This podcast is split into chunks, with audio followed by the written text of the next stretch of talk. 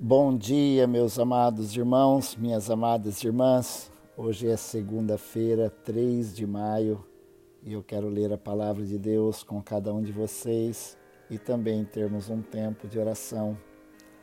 Na carta que Paulo escreve aos Filipenses, no capítulo 4, a partir do versículo 4, ele diz: Alegrem-se sempre no Senhor. Outra vez digo, alegrem-se. Que a moderação de vocês seja conhecida por todos. Perto está o Senhor. Não fiquem preocupados com coisa alguma, mas em tudo sejam conhecidos diante de Deus os pedidos de vocês, pela oração e pela súplica, com ações e graças. E a paz de Deus, que excede todo entendimento, guardará o coração e a mente de vocês em Cristo Jesus. Finalmente, irmãos, tudo o que é verdadeiro, tudo o que é respeitável, tudo o que é justo, tudo o que é puro, tudo o que é amável, tudo o que é de boa fama, se alguma virtude há e se algum louvor existe, seja isso que ocupe o pensamento de vocês o que também aprenderam, receberam e ouviram de mim, e o que viram em mim, isso ponham em prática, e o Deus da paz estará com vocês. Fiquei muito alegre no Senhor, porque agora, uma vez mais, renasceu o cuidado de vocês por mim. Na verdade, vocês já tinham esse cuidado antes, só que lhes faltava oportunidade. Digo isto não porque esteja necessitado, porque aprendi a viver contente em toda e qualquer situação. Sei o que é passar necessidade, sei também o que é ter em abundância. Aprendi o segredo de toda e qualquer circunstância, tanto de estar alimentado como de ter fome, tanto de ter em abundância como de passar necessidade. Tudo posso naquele que me fortalece. Meus amados irmãos, minhas amadas irmãs, sem dúvida, o apóstolo Paulo é um dos mais lindos exemplos de alguém que dependeu de Deus, alguém que confiou no Senhor e alguém que reproduziu a pessoa de Jesus de uma forma extraordinária.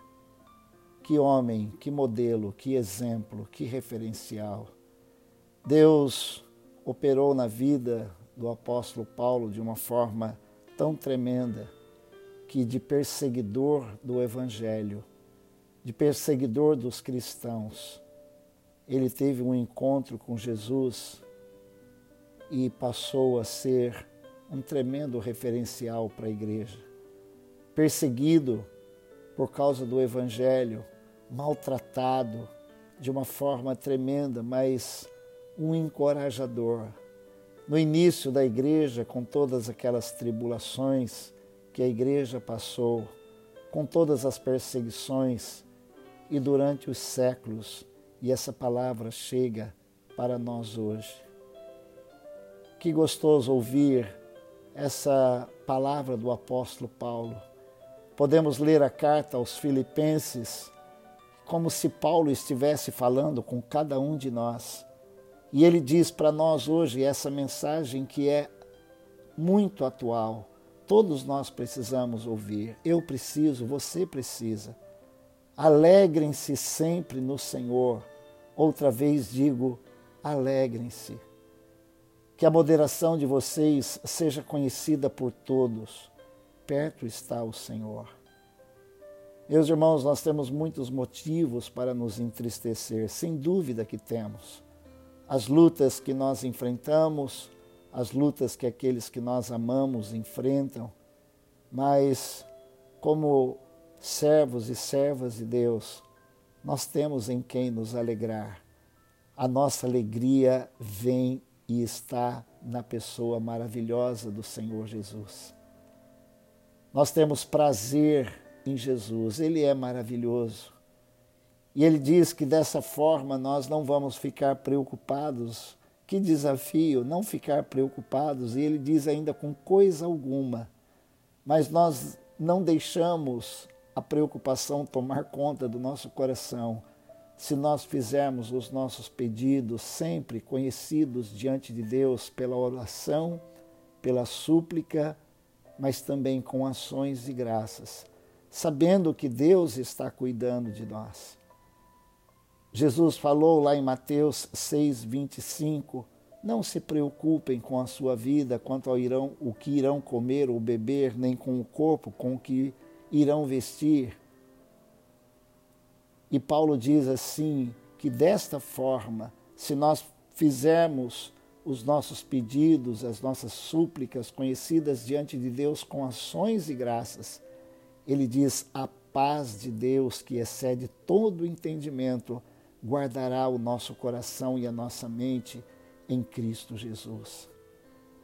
Mas Paulo dá um, uma palavra aqui sobre eu chamo isso de uma higienização mental.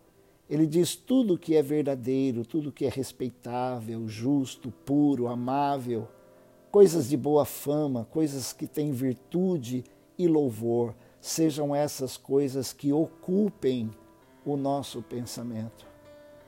O maior campo de batalha dessa terra é a nossa mente. Satanás ele luta e ele trabalha para nos causar preocupação, medo e tantas coisas. E se nós deixarmos a nossa mente será ocupada por tudo aquilo que traz mais preocupação ainda. Então nós devemos nos nutrir, nutrir a nossa mente de coisas verdadeiras, respeitáveis, justas e puras ocupar o nosso pensamento com isso. E um exemplo maravilhoso.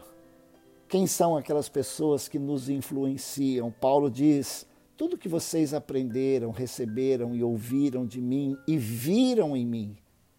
Aqueles irmãos foram desafiados a praticar aquilo que tinham visto na pessoa do líder deles. Devemos andar com pessoas que nos influenciam deste modo. E desta forma o apóstolo diz: E o Deus da paz estará convosco. Paulo ficou muito grato com aquela igreja que estava cuidando dele, mandando ofertas para sua manutenção. E ele agradeceu de uma forma muito especial. Ele diz: Eu fiquei alegre porque vocês renovaram o cuidado de vocês por mim. Na verdade, eles já tinham feito isso antes. Mas já tinha é, cuidado do apóstolo Paulo, eles cuidavam do apóstolo Paulo.